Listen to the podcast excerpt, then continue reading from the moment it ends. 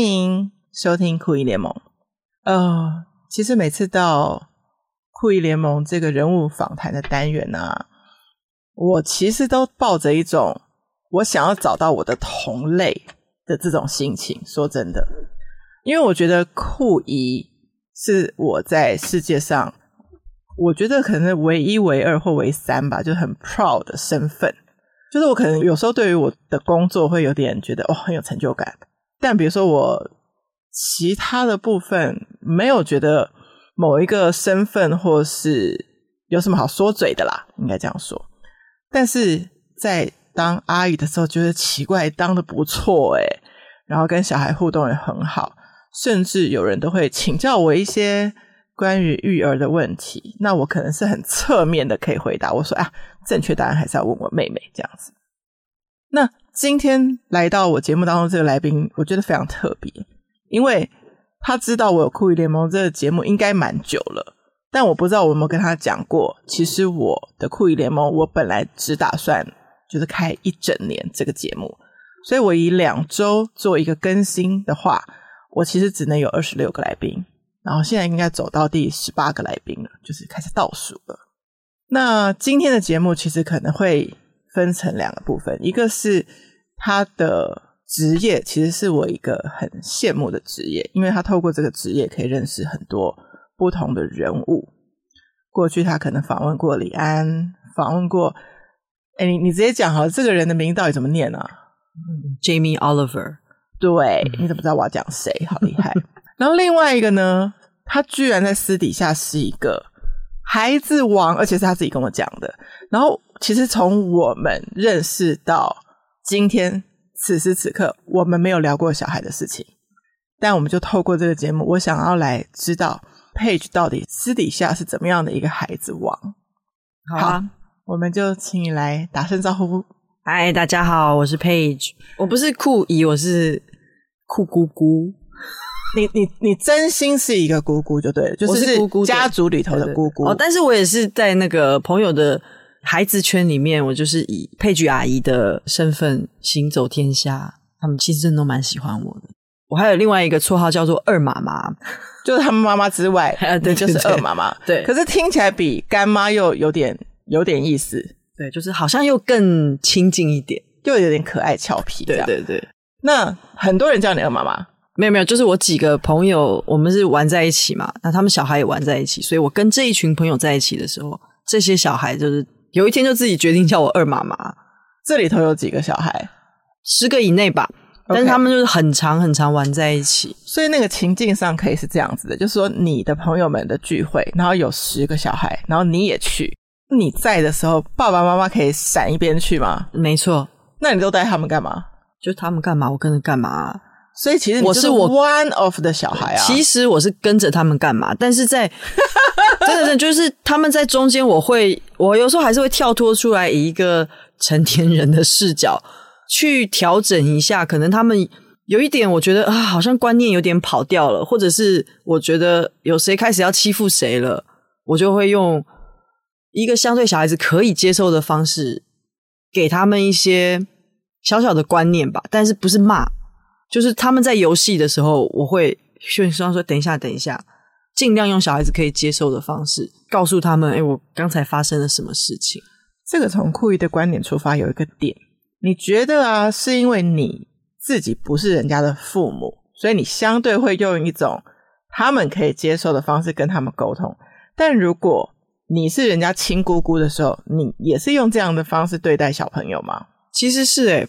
我对所有的小孩都是这样，而且我反而会很有意识的知道说，正因为我不是父母亲，所以我不可以从我的角度出发，觉得说，哎呀，你爸爸妈妈都教不好，我的方法比你更好。因为我并不是长时间的跟这些小孩相处，所以他们在跟我相处的时候，大部分还是以玩乐的心态。但他们真的很卢的时候，我不见得真的见过。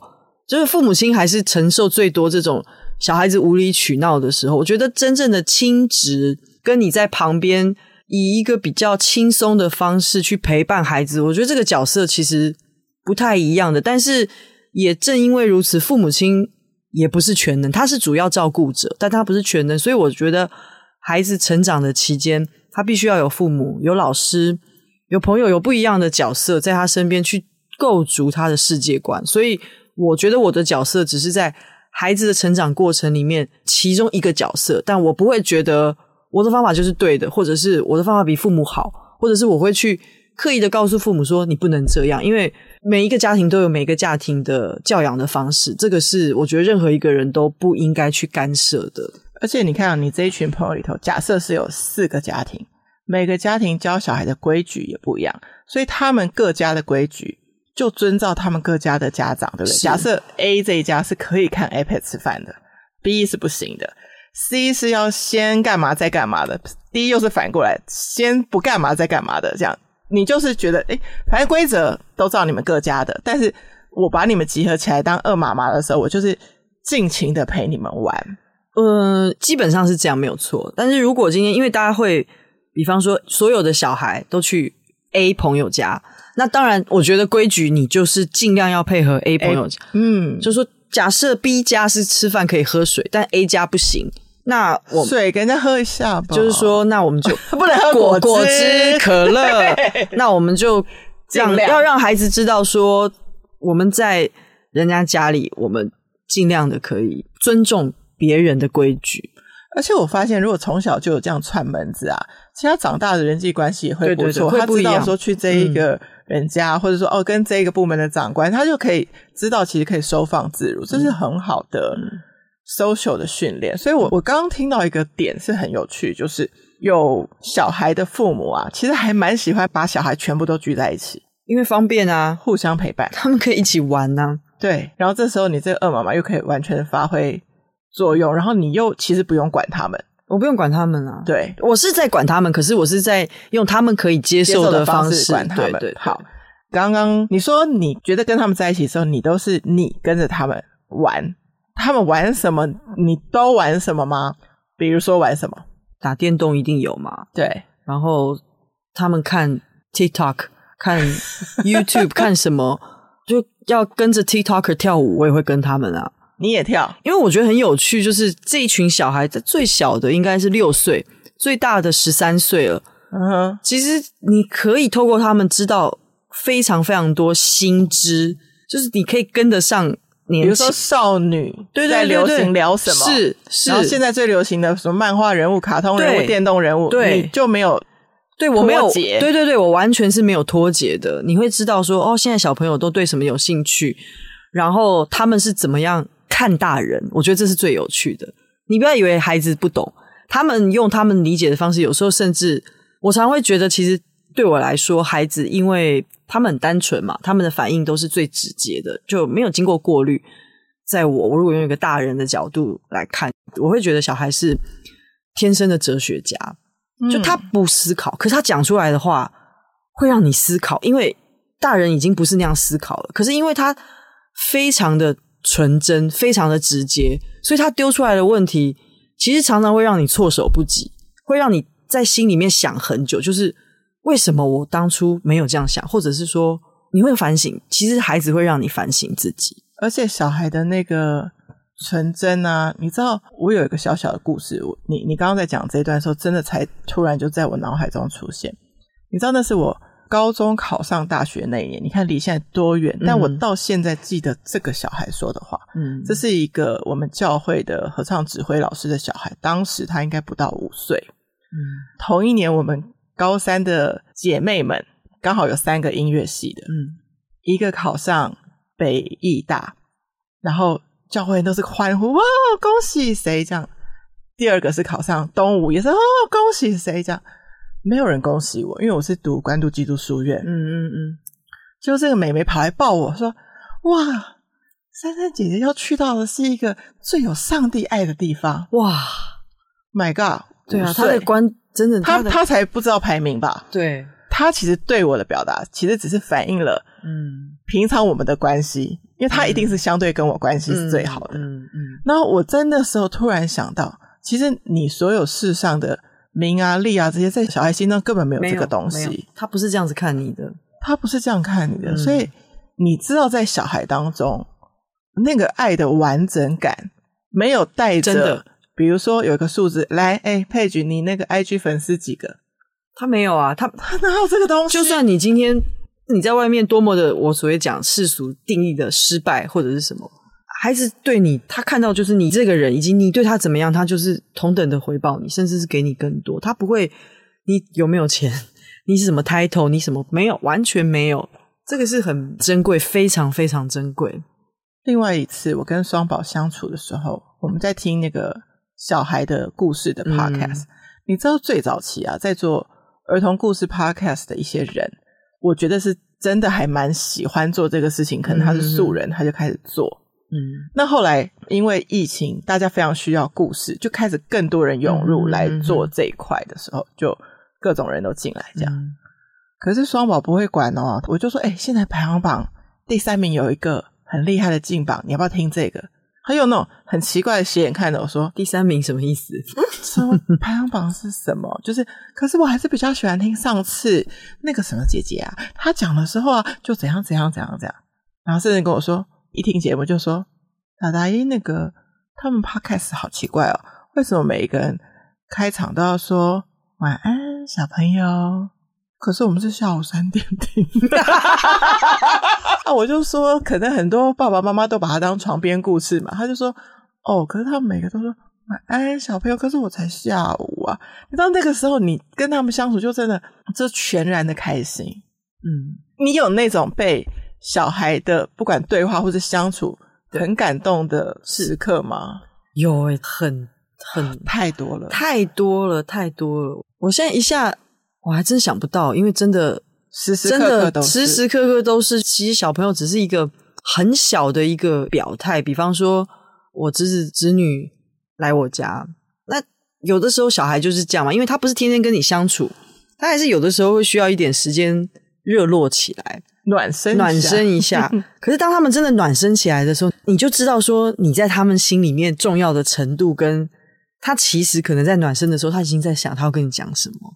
他会黏过来要跟你分享事情，对，我觉得小孩子开启话题这件事，我觉得特别有趣。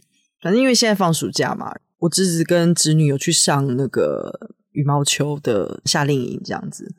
因为我希望可以多跟他们相处，所以我就有时候起得很早带他们去。然后两个小孩子可能刚开始看到我还是会有点扭捏嘛，比较久没见，对，比较久没见，还是会有点扭捏。嗯、可是搭捷运，然后走到一半就开始小的，小的才小学一年级。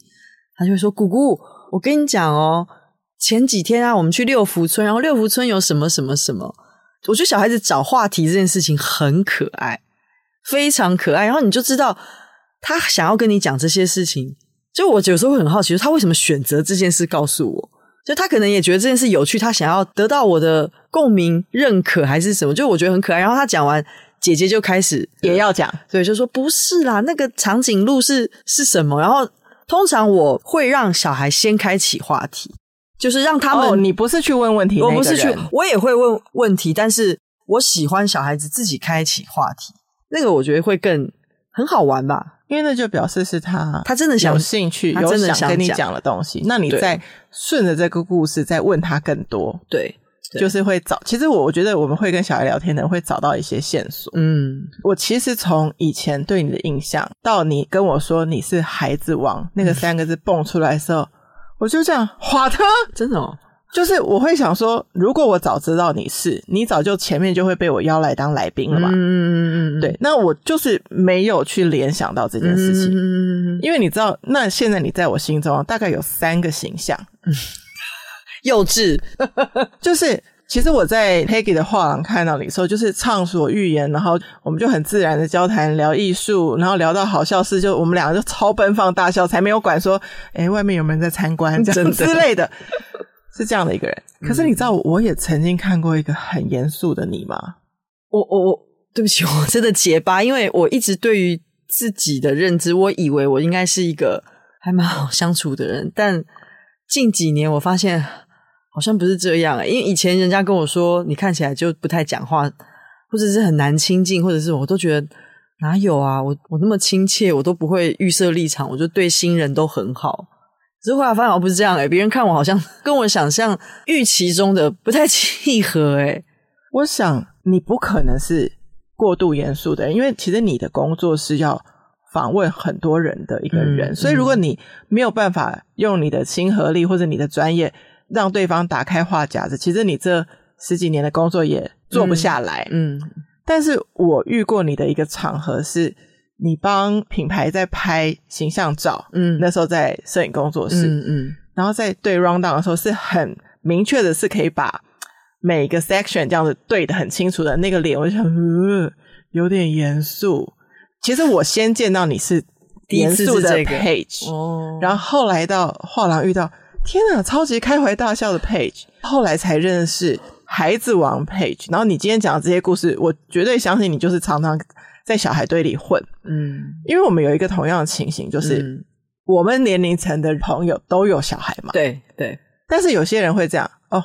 不想跟有小孩的这一群就聚会，就会比较会跟单身跟单身的聚会。嗯嗯。但是你为什么会持续去这一群朋友的聚会？你觉得？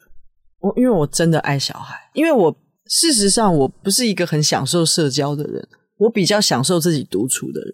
OK，但是人活在这世界上，我又不是我又不是住在深山里，所以你一些必要的跟朋友的交流跟联谊还是需要的嘛，因为。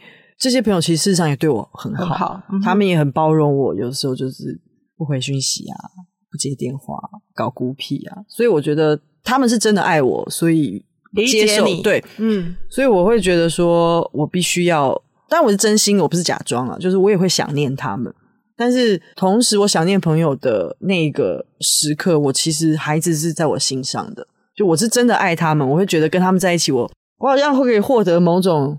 能量，因为我现在这样想，我就想到有一次是我去我一个朋友家，然后也是叫我二妈妈的 三个小孩的这个家庭，嗯、但是孩子的表现真的你没有预期。那天我去朋友家，然后有蛮多人一起聚会的。那天有几个大人这样，那我要先走嘛，我就跟大家说我要走了。嗯，然后大女儿那个时候应该是十一岁，快十二岁，也蛮大，也蛮大了，对。嗯因为你知道那个年纪的小孩，其实他不会在外面的，他就是在自己房间里吃吃饭，然后他就会做自己的事。对，对，他就从他的房间里冲出来抱我，而且这个小孩其实是很，他蛮酷的一个小女生。嗯、然后我就觉得她很有艺术天分，很有自己的想法。OK，, okay 她就是小公主，也不是黏腻的。对对对，她这样子出来抱我，然后就说佩芮拜拜，然后就回去了。OK，然后她妈妈就看着她说：“为什么我没有？”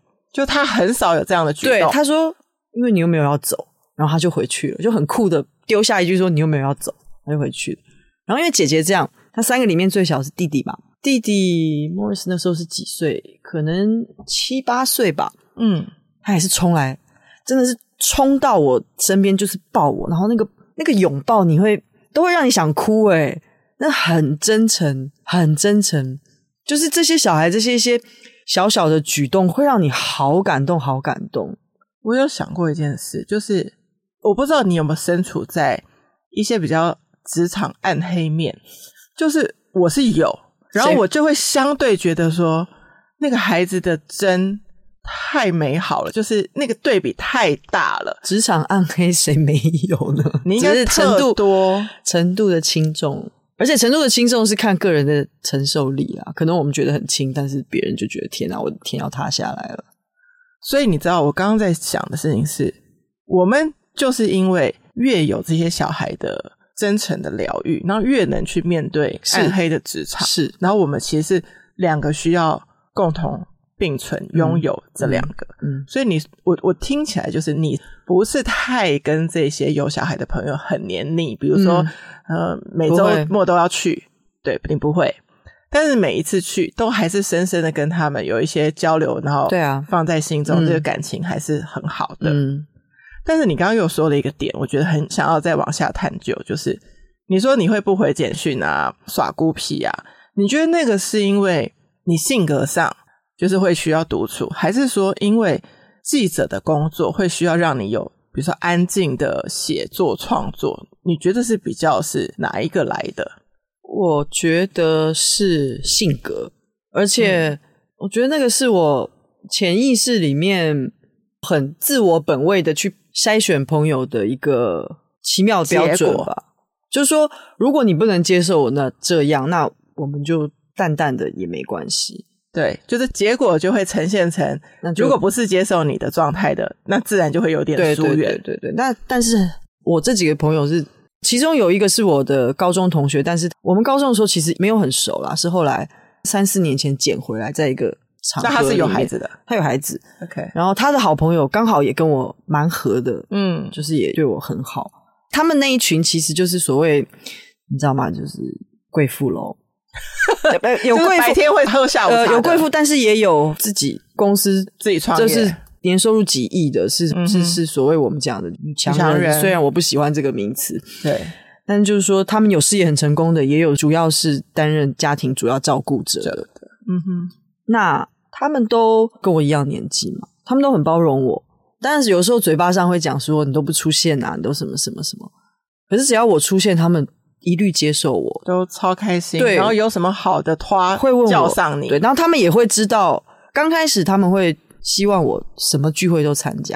嗯，那我刚开始也会因为礼貌我就去了，嗯，但是我到了某一个点，我真的受不了，我就会开始推脱，说我不要。然后我就会告诉他们，其实我是怎么样怎么样。那他们其实也理解，我不用解释太多，但他们还是会问我，我就说我不要。他们以前还会说你来嘛，可是现在我只要说不要，他们就会说好，你不要没关系。或者是他们会知道什么样的场合，其实也不用问我了，因为我就是不会去。他会看适合你的，对，再邀你。然后他会知道我其实是想跟孩子相处，或者是他们会用一招啊，就是说，就拿自己的小孩出来嘛，说谁谁谁又说佩举阿姨消失了，不见了，然后谁谁谁又说佩菊阿姨在干嘛，或者是我前一阵子出差嘛，出国，其中一个朋友的大女儿就会传简讯问我说，佩菊阿姨什么时候回来？所以呢，就你的朋友就会以孩子之名挟持，对对，然后请、嗯、请你出现一下，这样挟孩子以令 Page。可是其实你听到都是很窝心，那当然你就知道小孩把你放心上啊。我之前呢夸张到就是我以前就是会去上海、北京出差嘛，因为总总共是在台湾，但是有分部在那边、嗯。然后我是出发前一定要去看他们。嗯嗯，一回来是拎着行李箱，哇！那你比我你比我严重，就是有尽责。没有没有，因为应该说这是妹妹小孩嘛，啊、嗯，对。然后就是行李箱打开，一定是有一部分是他们的礼物，嗯、真的直接就把它就送，送。我出去也是，我都不会想到大人，我就想到哎、欸，小孩生日或什么，我看到。当然我，我有时候出差真的很忙，可是我如果可以买，我有时间我会买东西给他们。你知道到了这里啊，很多人。可能都觉得小孩是接受者，就是我们送他们礼物，我们花时间陪他们。我要讲，其实广大的这一群啊，我不管你是不是跟我一样酷姨，或是反正就是你是有结婚或没结婚，但你是没小孩的阿姨或姑姑，我觉得我们这一群人啊，根本就是需要小孩，我们很需要。小孩是充电器，好不好？非常需要。小孩是充电器，然后解忧药跟反正就万灵丹呢。对，但是但小孩讨厌的时候，也是很想掐死他们啊。I'm sorry，就很想这样好好教训他们。但是你知道，越教训越没有用。你要用他们可以接，对，你要用对，要用他们可以接受的方式。你其实。重复强调了他们可以接受的方式，嗯，这件事情。嗯，我觉得其实你的性格加上你喜欢小孩，加上你的职业，这些好像都可以互通。嗯，因为你是一个要在短时间，就是你看哦，我们一约好约访时间两点，其实我们见面的这一秒，眼睛才对看，可能就算之前有给过访纲，其实你是不是这一秒就要开始访问我？对，那如果人家不喜欢你，直觉不想回答你的问题，哦，这个很惨。你这个小时就不用度过过了耶，对，很痛苦。我我们是会遇到我们我们酷姨联盟就是还是服务一下广大的我们的听众，嗯，就是有些你知道，我我有一个在某一集跟来宾撞击出来的想象，就是酷姨或是酷姑姑之所以会变成酷姨而不是酷爸妈，就他们并不是以结婚为人生很。大的目标的这群人啊，嗯，蛮大一块都是还蛮工作狂的人，嗯，就是其实时间比例上蛮多放在工作上，嗯嗯嗯，对，所以他们可能就没有往结婚那条路去奔嘛。所以其实我觉得在酷娱联盟的听众里面，有一些人是也蛮喜欢听听那种职场的心法。我觉得我们很难教别人说怎么工作，因为那个其实，在各行各业是不一样。嗯、对，但是你看，我我有一个问题，就是像你进到一个空间，可能一次是处理十个小孩，其实十个小孩不会是个性一样，嗯、所以你是怎么做到都可以照顾到他们每一个人？然后另外一个就是你在做记者这么多年来，你应该访问上千各国的名人，那你又是怎么样一秒就可以切换到对方可以的模式跟他们对话？这两个题目，我觉得看似无关哦，可是某程度我觉得有关系。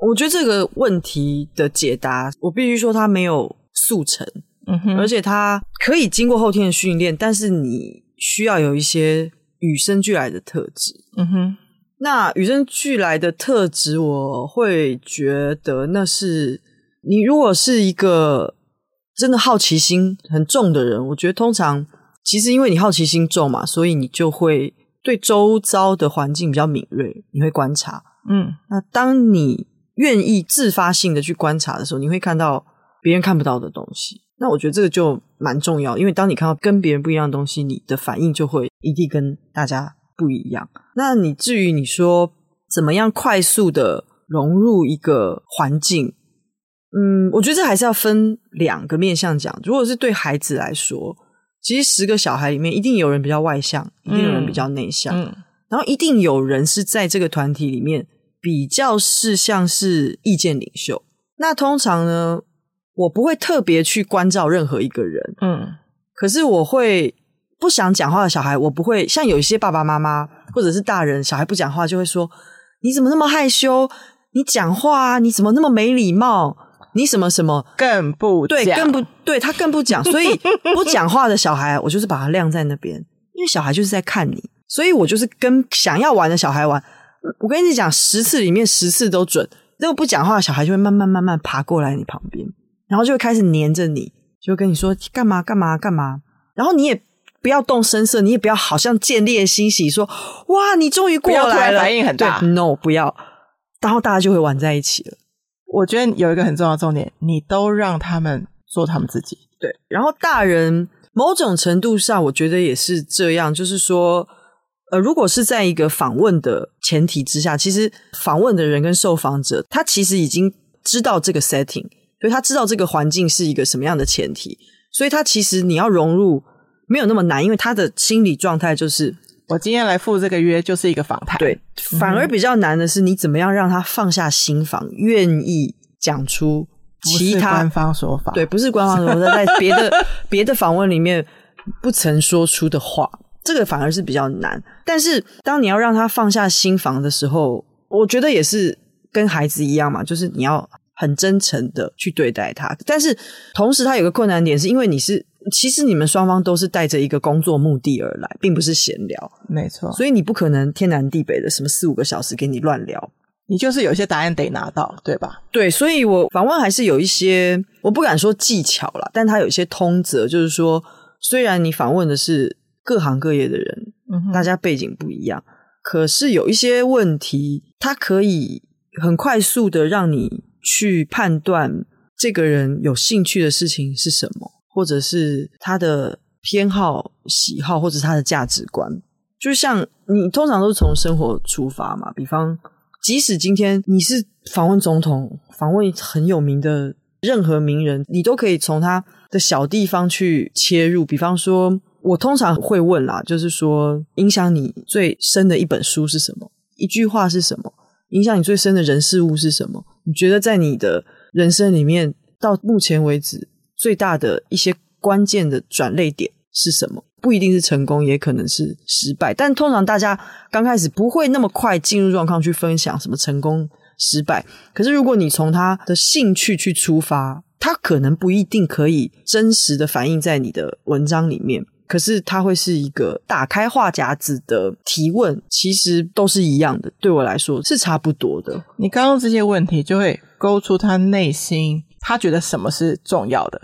对，什么就他是看重什么？那我觉得更难的事情是啊，因为我有遇过两种我讲很极端的访问嘛。一种就是那时候其实就是我一个 team member，我想要让他练习，那我就在旁边帮忙补充。那那个因为是一个小访问，内部访问，所以我就觉得让他做。他就是访问完第一个问题之后，他说好，那第二题。但是我明明听到第一题后面还有空间，哦，对，你要深入问下去，follow up question，他是没有的。嗯、但因为他没有那个生命经验，所以他也 get 不到对方其实还有东西。嗯嗯嗯嗯嗯。那你觉得这个也不可能是你是媒体小白的 day one 你就到现在这个程度嘛？嗯哼。你觉得那个是天分，还是是你真的是也是这么多年的训练下来？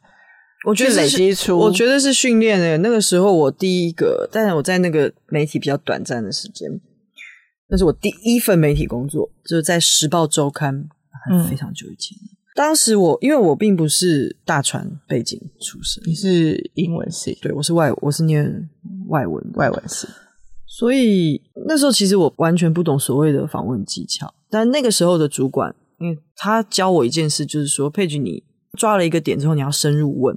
就他会觉得说，从那时候就已经告诉你这个对，对，所以我所以我很幸运，就是说我那个时候的主管告诉我这件事，所以我知道我要抓住点深入问，但是这个也是需要练习。你抓住什么点，什么点要抓住，什么点要继续问，这个就是练习。但是你光从你自己的工作练习是不够，你要大量的看，你要从任何你找得到形式的访谈去看，任何形式，你访艺人也好，访政要也好。访普通就是那个时候，就是我抓得到的任何的访问，不管是影像的、纸本的、声音的，我任何我抓到机会我就听。那你去拆解他后面为什么这样问？这样呃，我并不会刻意去拆解，但我就是大量的听，然后我会从不同的访问去知道说，哦，原来其实所谓的深入问是这样。然后那些东西建在就是变成你的资料库，那个剧情真的你听越多，你就内你真的是内化了。嗯，然后你在问问题的时候。你有好多资料库，你有好多的 reference，你就可以问出来，直接用出来。所以我刚刚说这是一个硬功夫啦，你得训练，它绝对不可能是速成。而且你会聊天也不见得代表你会访问，因为你就像我会访问，不代表我会做 podcast，它是需要转换的。嗯，对，它需要转换。我们聊过这件事嘛，因为访问你是访问完这段时间跟这个访者相处了。一段时间之后呢，你回去可以花时间整理稿子。对，可是 Podcast 不是它是立即的。对，那在你这么多的访谈的过往当中，你有没有遇到真的连你都觉得不是很好访的状况？有，嗯，我觉得有一些所谓的职人，或者是在他的专业领域里面是钻研很深的人，其实通常几率不算低。就是这样子的人，其实他社交能力其实不是很强。因为他只关注那一个砖块，他想要专心的事情，所以他其他的触角是没有打开的。他可能是一个很厉害的厨师，但是你要他去讲他怎么做菜，他可能讲不出来。可是你叫他做，他可以做得很漂亮，他可以做给你看，但是他可以做的很漂亮。对，或者是他在一个没有社会化的状态之下，你问他问题，他不知道要怎么回答。五年前吧，有一个。他是在美国长大了，一个主厨。他在美国的时候是也是米其林餐厅的主厨。那他那时候刚回来，媒体都想要采访他嘛。那我就去访问他。他就是一个很不社会化的人。就你问他，当他觉得说你为什么要用不一样的方式去问他一个同样的问题的时候，他就变得很很不耐烦，因为他不知道怎么回答。我现在回想啊，就是说当时你会觉得这个人。很没有礼貌，可是你后来回想，你会觉得是因为他真的不知道怎么回答，他 handle 不了你那个。对，他只是想要求救，所以那个时候他就因为那个时候是他在饭店客座，那个访问是饭店的公关安排的。那我我问了他第二次，我的确是想要问出一些答案，所以我就换句话说问了他，他就看着我说：“我刚刚不是已经跟你讲不是这样，为什么你还要再问我一次？”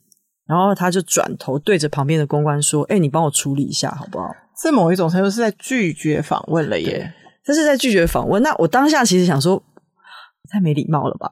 公关也超尴尬，说哦没有啦，Paige 的意思是什么什么什么？我说我就跟他讲，我说还有一个人翻译的，对，我就跟他说 啊，没关系没关系。我说哦不好意思，我说那我们就下一题哦。可是我自己后来检讨我自己，就是说有的时候访问的人，因为种种也不能种种，因为一些因素，就是就像我刚刚讲，就是你是带着工作的目的来的。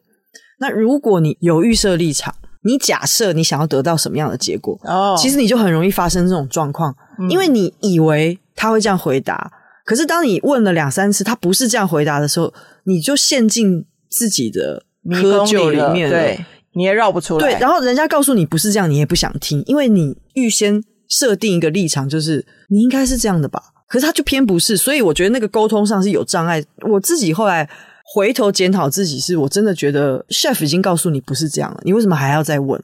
那你是不是要转个弯，用别的角度问他别提，然后有可能有机会再绕回来？可是我觉得，因为我预设的那个答案，他应该给你某一种答案，但是其实真的就不是，所以我也因为这样，所以我的问题就转弯了，因为我就会发现说，哦，他不是所谓我想象中的某一种主厨的路线，所以你就知道说，啊，他不是这个这个路线，哦、所以你要你套了另外一个主厨，我套了我自己套了一个东西进去，懂？所以我觉得。保持一个开放性跟真诚是很重要的。你不要去想说哦，因为是怎么样，所以他一定是怎么样。如果你这样预设，这个访问通常不会太成功。比如说，如果我预设说佩菊是孩子王，然后他今天走进来就会告诉我十个关于小孩的游戏，然后如果我没有得到，我就对我就撞墙，然后我就一直撞，一直撞，一直撞，我就出不来，这就没戏唱。对对对，你看那个时候，其实我已经是做记者。对啊，很久了，很久了，对，所以很容易，你很容易就，尤其是你做越久，因为你工作很高压嘛，你常常就是有些题目你没有办法很快做，或者是你觉得我就是这样这样那样那样，你套在我的公式里面，其实我就很好做事，对，对。但是殊不知，其实你面对的就是人，人是一个最没有办法控制的主题，所以你你必须要保持很大程度的开放跟弹性，但是它又是。一个工作，你怎么去协调在所谓的开放，跟你必须要在短时间之内得到某种结果，这个我觉得是最大的挑战。我相信任何人，媒体跟记者，他从第一天做媒体到他最后一天离职的前一天，他每每天都在面对的就是这个问题。他到再归零才能对得到新的东西，嗯、不能带自私的想法套进去。嗯嗯、那好，你刚刚讲的例子是一个。其实就很直接，因为有些人可能还是会隐藏一下。如果他对于你这个问题不喜欢，他可能就是给你一个官方说法，然后就让你转过去。但是他确实很 real，就是很直接的，也就是给你一个这样的反应。嗯，好，这个是在两集的这一集。那你有没有遇过另外一集是他是名人，然后被访谈经验也很多，但是其实你想要再探究一些他没有讲过的。内容可是不容易挖掘，或者他不愿意，因为那块可能就是他一直不肯提的。你有遇到过这样的吗？嗯，蛮少的。我的蛮少是因为我很少称赞自己，但是我觉得我的工作方式其实很笨。我的工作方式其实很笨，就是你必须做功课，这没有捷径。就是说，如果你访问的是名人，就现成的东西，所有东西都要查出来啊，你能看多少？嗯你就要看多少？你有一小时，你就要把那一小时全部。你有十天，就是你在访问他的前戏，你一定就都是要看的。对，那你看多了，你就会知道有哪一些问题是别人还没有触及的，还没有碰到的。那通常这是第一件事嘛，因为你你得看别人做过什么。你你如果做跟别人都一样的事情，尤其是这种名人，他受访的经验。比你访问别人经验搞不好都都还要多，所以他们其实是很老练的，他们都知道要怎么回答。所以那可是有些人呢、啊，遇到同一个题目啊，他其实都回答同一个故事。我也是试过很多次。对，那我会觉得说，如果很有经验的受访者，他好也不好。嗯、好就是你不用太费心，因为反正他已经受访那么多次了，他大概知道他可以怎么说。可是不好的是太老练的，你就会觉得。绝对有弦外之音，或者是不是这样子的回答？那通常因为其实你功课做得多，做得勤，你找出一个不同的观点跟切入点，通常受访者会很高兴，因为第一他觉得你有做功课，而且我觉得大部分会受访的人，通常在世俗的定义里面，他是某一个领域的成功人士。你有东西可以挖嘛？对，你有东西，嗯、那那成功人士其实他很喜欢接受挑战，就是如果你用不同的切角去问他。他会有一个欲望，想要回答你，他想要跟你分庭抗礼，他不想输。哦，就是你不是照以前我想象的人那样子问我，你用了另外一个问法，对，那我也要跟你答的很好。对，比方说，我现在突然想到，就是因为我有一阵子是我很常访问娱乐圈的人，很常访问艺人.尤其是演员。那我通常一定会问演员一件事情，就是你觉得演员这个职业、这个身份，在这个社会上到底扮演什么样的角色？角色。因为医生很明显他是来救人的，老师他是传授知识的。那演员是什么？他、嗯、他有必要存在吗？嗯哼，你你存在意义到底是什么？所以我我一定会问演员这个问题，然后你会得到各种各样有趣的回答。然后其实不见得每个演员都有想过这件事哦。他就算在做，真的他只是做而已，这个是很基本的问题。可是真的不见得有人会想过。像我，我访问周渝民三次，仔仔，对他。对不起，时间真的有点久远了。但是我访问他第二次的时候，我又问了他一次这个问题。他很认真的想要回，问他，他是没有回答，他没有回答。第二次，而且我记得他是好像是没有回答的很好。OK，呃，他第二次他告诉我说：“你这个问题，我好好的思考了一遍。”因为我觉得这个很棒，因为他有思考，而且他重视这件事情。我就觉得，其实从他的面对这个问题的态度，我知道这个人会成功，这个演员会成功，因为。他知道我为什么问这个问题，以及这个问题于他在演员这个职业里面是有多么的重要与基本。这也是他自己抓到这个机会。虽然你问了他，他不知道，但是他反思自己对的一个机会，他有抓住。然后还有一次是，呃，我访彭于晏，OK，那个也是我访他第第一次，我也是问他一样的问题，他先回答了一个答案。过了我忘记多久，在很短的时间里面，他就说：“等一下，等一下，刚刚我想我要再重，我想再答一次。” OK，他说：“我想要回答的好一点，酷一点。”那我觉得他也蛮可爱的，他也蛮诚实的。就是你会知道这个问题是是重的，我的重是有点中奖的重，有打中。打中就是、嗯、其实很多演员没有想过，我相信资深的演员都想过。可是因为台湾很多演员他可能懵懵懂懂的，他就开始演戏了，所以有的时候访问者。某种程度上是扮演着带领受访者去到一个他从来没有思考过的境地去，就是他会因为你的问题而引发思考。我觉得这个是很重要。访问不只是我丢问题给你，然后被访问的人回答。我觉得那个是一个互相激荡的过程，不是只是我问他答，他一直给访问的人也要给你给他什么，他回来的东西会因为你给的程度。以及深度会不一样。你让我跳有一点远，但是我解释一下，嗯、我最近在 follow 的一个比较算是职场上的一个实境秀。嗯，那他做的事情很反差，他就是一个大企业招来了十个实习生，但是他们那个讲起来那个什么伦敦政经大学都是很厉害的学校毕业的学生，嗯、但就是零实务经验。嗯嗯，嗯他们就派他们出去各公司做企业调查。嗯。那其实就是从中间看你们能做多少功课，嗯，能问到什么回来，嗯，然后再给这个大企业，这个大企业是评估要不要做投资的，嗯。通常正常不会去派一群实习生出去嘛，但这个东西节目就有得看了嘛。对，我印象很深刻，就是类似你说的，其实那个大老板啊，听完你 brief 了老半天，就说，嗯，哎，你现在在跟我讲的是。呃，我公司的事情，那就是我们官网上都有的东西。那那那这我晓得啊，一点都不吃惊。嗯，嗯，但是有另外一个人，你感觉他问的问题有一点杀我，甚至那时候看的时候好紧张，怕说他会不会太不礼貌了。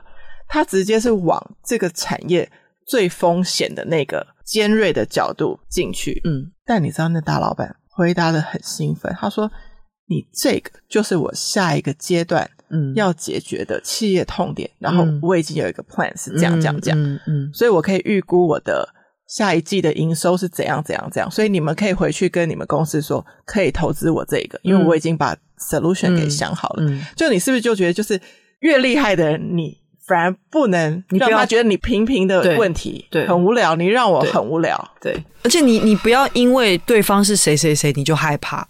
哦，我记得有一次，哦，我觉得这是很好的观念。对，有一次我要访问一个整个全球艺术圈明星拍卖馆，他每年在摩纳哥会办一个全世界明星，什么里奥纳多，你想得到最厉害的明星、名模、名人都会参加的一个募款的一个拍卖。他是那个主持官，他是主，他是那个拍卖官，嗯、然后他在艺术圈非常非常有影响力，他绝对是排名第一的明星拍卖官。那时候因为他呃出一本书，会有中文版，我就请出版社帮我安排电话访问嘛。访问以前其实我很紧张，因为第一，而且你岳阳还看不到表情，对，我岳阳看不到表情。嗯、对，那像这种人，你当然还是会有一点崇拜他啦，因为他。他真的很厉害，然后你想说访问他的人都是谁谁谁谁谁，那紧张是很自然的。那那时候我跟一个台湾一个很资深的艺术藏家，他也是国际的触角很广泛。那我那时候就跟他说我要访这个人，我有点紧张。他就告诉我说，他用了一个成语，但对不起，我真的忘了。但他的意思就是说，你不要因为对方是谁就感到害怕。他说，如果他真的会因为。你不是《时代》杂志，你不是什么什么，而看小你，那其实他也不值得。就你要不卑不亢。对对对对，他就说你这没有什么好害怕的啊。而且他跟我说，哦，他在其他场合也碰过他，他就鼓励我，他说他其实是一个很好相处的人，他说很愿意分享，他说所以基本上我的担心是不需要的。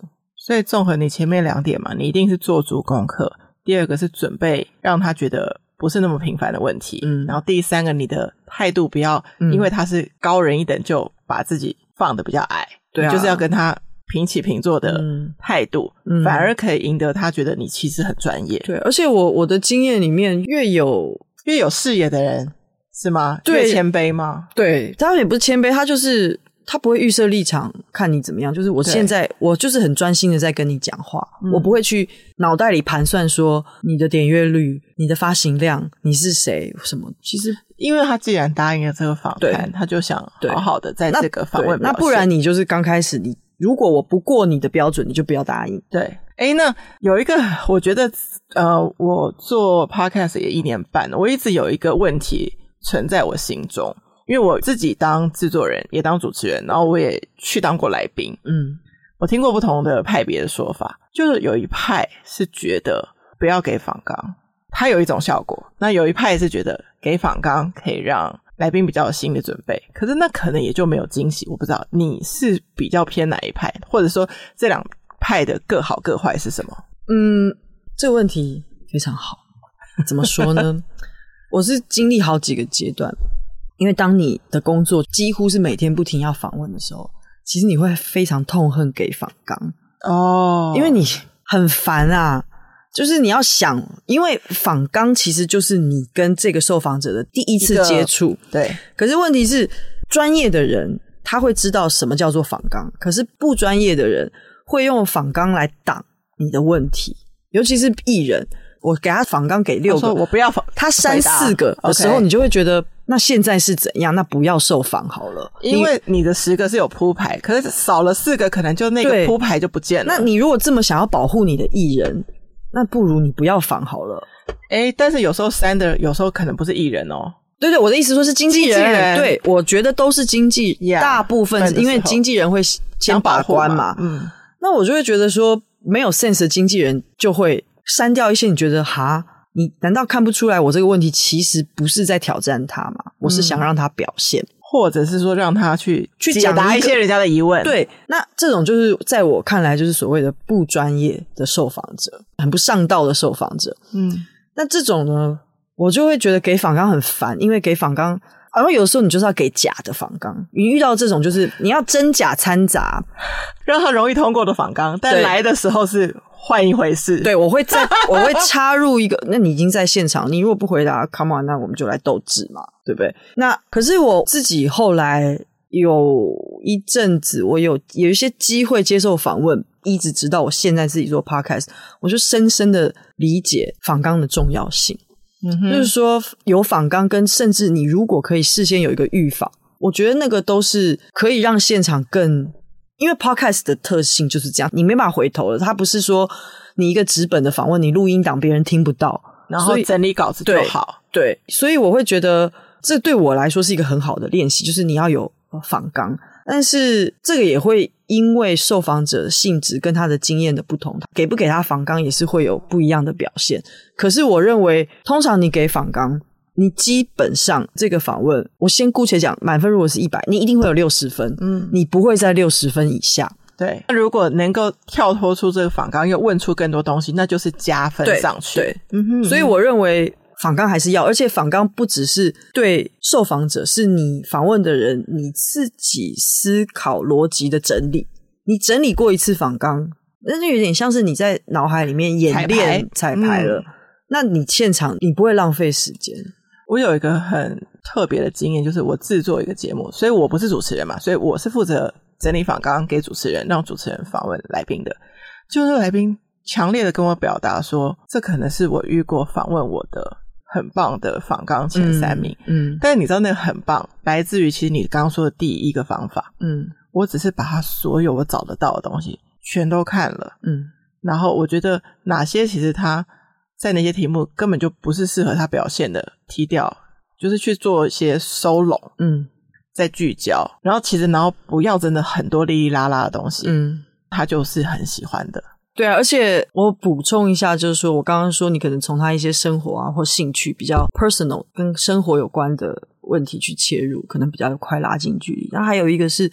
你总知道他是做什么职业吧？你总知道他这个职业最近发生了什么事？那个是一个开启话匣子哦，就是说，哎，最近我看到什么什么？那我好奇你的，比如说疫情的时候，然后又遇到旅游业，你就知道该关心什么了。对，但是你不能只是说，哎，最近疫情，你的想法是什么？太空泛了。对，你比方说，哦，最近的疫情，然后我看到欧洲机场大乱，那这要怎么解决啊？怎么怎么办的？对对对对，就是你可能要。给他一个大前提，一个小前提，因为小前提是让他可以更聚焦的回答，你不能太广泛，太广泛可能对方也不知道怎么回答。如果他没有什么经验受访的话，对，比如说，哎，你对 Podcast 是什么感觉？哦，那这还太大，那是怎样？对啊，但我可以问说，哎，你有听 Podcast 习惯？嗯、你喜欢听哪几类？嗯、他就容易回答出来。对对对对，或者是甚至他不听，你也可以问说，那你为什么不听？这也很好。而且，而且有时候我会觉得，你不要怕反对的声音。没错，就是对，你不要一直想要人家认同你。当他不认同你的时候，你可以从他不认同你的那个角度去切入，让他去阐述他的想法。对方如果不认同我，他一定有理由。让他讲讲他不认同的地方，对啊，他一定有理由的。嗯，但是重点是你也不用急着说服他，他也不用急着说服你，对不对？嗯，因为也许这两个方式都可以存在啊。对啊，对啊，对啊。嗯，就是观点嘛，你看到不同的观点，就像之前其实 Podcast 在红的时候，大家也会讨论说那。传统的广播，嗯，可能比较严谨，比较好，嗯、怎样破口，嗯、怎样比较清楚。嗯、但是 Podcast 就没有这些广告破口嘛，嗯，那不严谨嘛，但很自由啊，那就各有好坏，嗯、所以就去接受不同的观点。嗯，当记者跟当酷姨酷姑姑，我觉得这件事是必须一样的。嗯，有有有连结，对，以及像我面对双宝两个完全不同个性的孩子。其实我自己也要切换，完全切换。嗯，天哪！你看我硬想要把那个你的职业跟姑姑不硬啊，不硬不硬不硬 连在一起，然后我们又希望。酷姨联盟是一个大家不用太认真听的节目，但是陪伴你，诶，听到一些不同观点的节目。嗯嗯。然后我没有那个硬生生要置入性行销，但我也其实觉得我之前没有想到要访你，因为我不知道你是孩子王。嗯哼。但却在这个 timing 知道也非常好。嗯。是因为我们即将一起合作推出一个 podcast。嗯。然后可以简单介绍一下这个节目吗？我今天真的不是来打节目的，所以我 没关系，哦、我的听众也没有很多。我，我就很简单的讲啊，就这个节目名称叫做“周休三日”。耶，yeah, 我想周休三日。对，但周休三日很显然现在就在台湾是一个，我不能说痴人说梦啊，就是说它尚未被实现，因为其实在全球其他几有一些国家已经开始试行试办周休三日，比方西班牙、丹麦啊、冰岛啊、英国，甚至连。工时过长、过劳死著称的日本都开始做这件事情。那周休三日，我倒讲的不是说很表面上的哦，我一个礼拜休息三天要好爽，这个是表面上的意义。那周休三日其实是一个概念，但这概念代表的是说，疫情其实改变了人类所有的活动。那工作又是在人生里面占这么重要的比重，一个比重。那你说工作以前我们可能就是。然后你就去办公室，然后回家。那我们在环境上有一些转变，你可能可以把工作跟生活或许可以分得比较开。但是你想想看，周休三日这件事情，你乍看好像放假比较久了，但其实不见得可以马上适应这件事情嘛。或者是到底到底周休三日的意义是什么？它绝对不是真的就是让你多休假一天，然后你在家里工作是不是真的比较好？就是我觉得那个是大家对工作与生活思考跟切入的角度是完全不一样。而且周休三日，你以为你休假比较久，其实没有，因为整体每个人的休退休年龄其实是提高的，所以其实你跟以前比起来，你也没有比较少工作啊。所以工作还是占你人生很大的一部分。那你怎么看待工作？怎么看待你的职业、你的职涯这件事情？坊间其实很多啊，不管是书啊、节目，任何形态，从电影什么这样子的方法切入，很常看到就是说他讨论的题目，不然就是教条式的，不然就是很什么十个怎么样，就是条列式的。比方说什么呃，你要怎么跟主管相处啊？那我想讲一个，就是我对于周休三日，在你刚刚讲的过程当中哦，就是我们之前讨论这个计划，我都没有这个想象。我刚刚突然有一个很奇怪的想象，就是说，如果大家可以选择周休三日，你其实想要休哪三日？哦、就是说，我不见得想要休五六日，五六日。嗯，的节奏是什么？对，我可能想要休三六日，嗯，就是让我。很繁忙两天可以喘息一天，然后四五再工作两天，嗯嗯，再休息两天，嗯，对啊。其实光这个题目，我们可以有打开很多，到底工作跟生活是更加分开，还是更加紧密结合的这些讨论，都有可能在你的节目里面，对不对？对，好了，反正其实现在我这个节目就是我是主持人，但是在 Page 的周休三日的这个节目，他是主持人，然后我也是会共同主持一个小单元，以及我也是制作人，所以我非常强烈的推荐酷以联盟的听众，你可以把周休三日这个节目分享给经常在生活跟工作中间平衡当中有很多想法想要。更多研究或者更多听到新的 idea 的这样子的朋友，然后其实我们也还没有决定什么时候上线，所以大家密切观察，注意周休三日。然后我其实很开心，发现原来你也是一个孩子王。如果是孩子王的人，老天爷的安排就是这样子，本身可能也是善良可爱这样 的人类，嗯、对，然后我们就可以这样聚在一起，然后透过声音节目吧。我其实不知道我们会。